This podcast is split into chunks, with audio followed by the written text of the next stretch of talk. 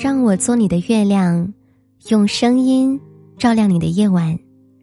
晚上好，欢迎收听我的电台节目，我是主播舒影。又到了每天晚上为大家讲故事、伴你们暖声入梦的时候了。今晚想和大家分享的故事，尤其想要写给正在面临人生重要选择的人。选择没有对错之分，所有的选择都是对的。面对于选择的结果，只有好与更好的差别。什么样的选择决定什么样的生活？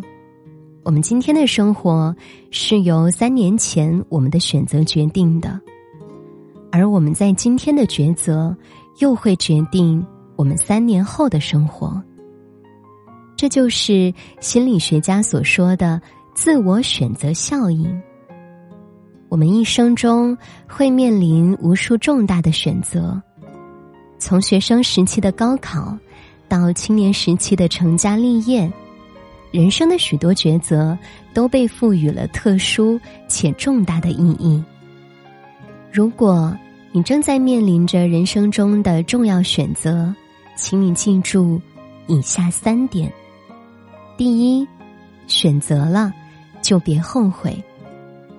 我们总在自己的生活里幻想着另一种生活的样子，不知道你是不是也时常有这样的想法？如果当时选择了自己喜欢的职业，是不是现在就不会这么默默无闻了？如果当时没有因为犹豫不决而选择了安逸的工作，是不是？自己也可以像朋友一样的赚得盆满钵满。如果当时没有顺从父母的心意，早早结婚，是不是就不会有如今的不幸？正因为这样的如果太多，我们在面临人生选择时变得越发的拘束。人们常常认为是错误的选择造就了遗憾，可事实呢？正好相反，正是由于你不断后悔当初的选择，才错过了眼下的幸福。就像日本小说家山本文绪在作品《蓝另一种蓝》中所写到的：“人有的时候真的很奇怪，选择了的会后悔，放弃了的会遗憾，但完美只能是一种理想。”而不可能是一种存在。世界上没有不后悔的选择，没有任何一种选择是十全十美的。我们在这短短的一生都会犯错，都会失去。与其后悔错过的人和事，不如抓住当下，及时的寻找幸福。去看一座城。去爱一个人，去追一个梦。第二，预想出最坏的结果。朋友前段时间受到了一个小他六岁的男友的疯狂追求，朋友在男生的迅猛攻势下，也确实萌生出了两个人试试看的想法，但他依旧犹豫不决，在我们小姐妹的微信群里发问。如果你们明知道两个人注定要分开，那还要不要选择这段感情开始呢？大家的回复各不相同。朋友佳佳回复说：“那就不要开始了。我追求的就是稳定且长久的爱情。我不要求我的爱情能一眼看到结果，但总不能一眼就看到只是个坏结果吧？害怕分手。”所以单身，害怕风险，所以平庸，害怕别人的指指点点，所以不敢说出自己的观点。这样的想法太过平常，人都会出于自我保护的意识而做出规避风险的选择。所以，当你很难做出一个抉择的时候，不妨认清自己想要的。或者排除不想要的，然后试着去把可能的结果都列出来。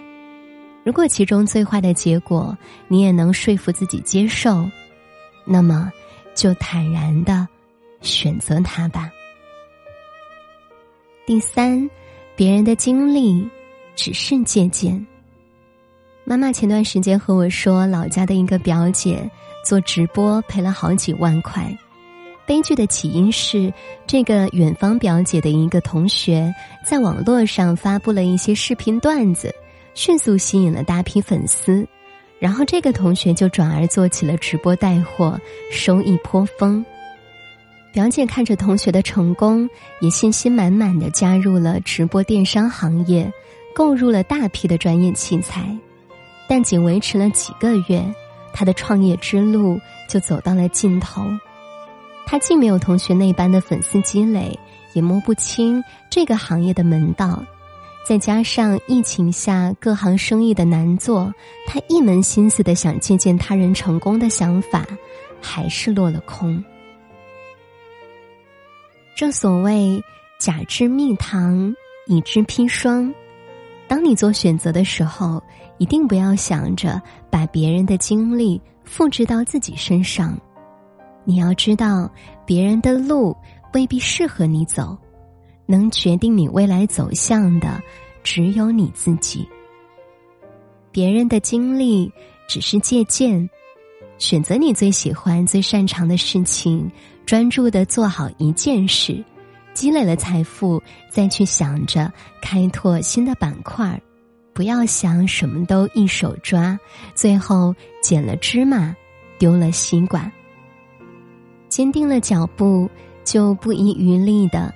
争取想要的结果吧，路上的经历都是人生宝贵的经验。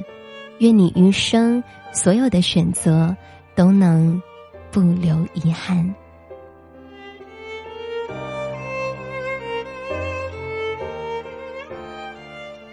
好，这就是今晚想和大家分享的故事了。当你面临人生重要选择的时候，希望你能够谨记。以上三点建议：生活没有十全十美的事儿，抓住的就不要后悔，未选择的也不要遗憾，向前走吧。人生还有很多的人事物值得你倾尽欢喜。好，今晚的故事呢，我们就分享到这儿。节目的最后，为你送上今日份的晚安曲。如果你想获取节目的文稿以及歌单。欢迎你关注微信公众号“主播书影”获取。那么，我们今晚的故事就分享到这儿了。听完歌早点睡呀，祝你晚安，好梦。